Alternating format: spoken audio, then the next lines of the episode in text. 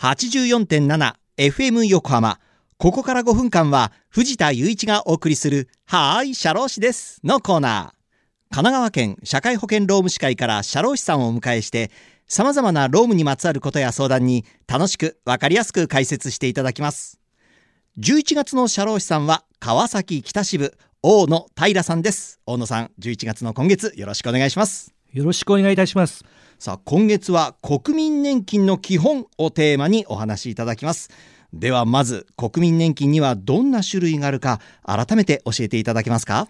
国民年金は1号2号3号の3種類あります、はい、いずれも原則20歳以上60歳未満の方が加入し40年間保険料を支払い65歳から年金がもらえるようになっていますこの1号2号3号はそれぞれどのような違いがあるんでしょうか？1号は私のような自営業者や大学生無職の方が対象です、はい、毎月自分で定額の保険料を支払います。そして年金は定額でもらいます。僕もこの1号になりますね。そうですね。はい、続いて2号は会社員や公務員の方が対象です。毎月会社が給与天引きで保険料を支払います、はい、保険料の半分は会社が負担するのが大きな特徴です、はい。給与が高くなるほど保険料も高くなります。また国民年金に加えて厚生年金にも加入します。65歳からは定額の国民年金と給与保険料に応じた厚生年金両方をもらいます、はい、最後に3号ですが2号に扶養される配偶者の方が対象です、はい、2号の方が勤務される会社が手続き等を行います。3号ご自身が直接支払う保険料は発生しません、はい、65歳になると年金は定額でもらうことになります、うん、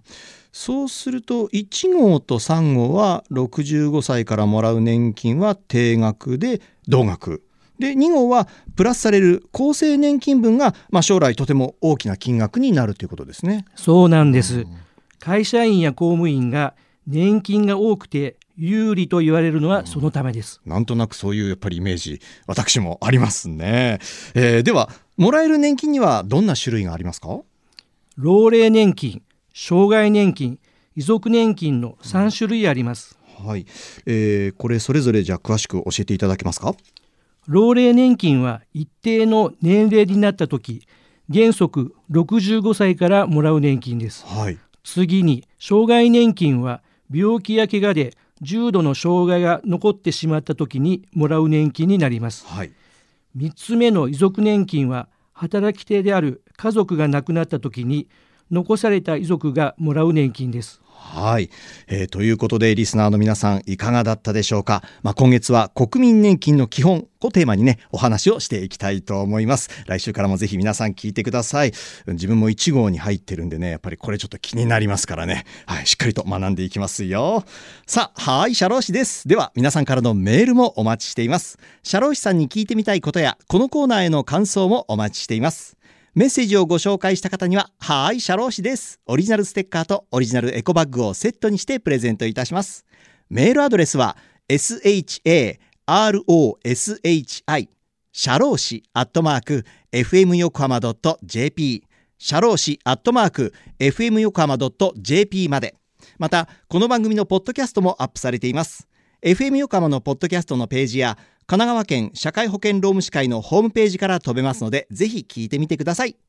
さて、そろそろお別れの時間です。ここまでのお相手は藤田雄一と大野平でした。この後は再び竹末しおりさんのテイクアタイムでお楽しみください。それでは、はーい、社労士です。また来週の日曜日午後2時30分にお会いしましょう。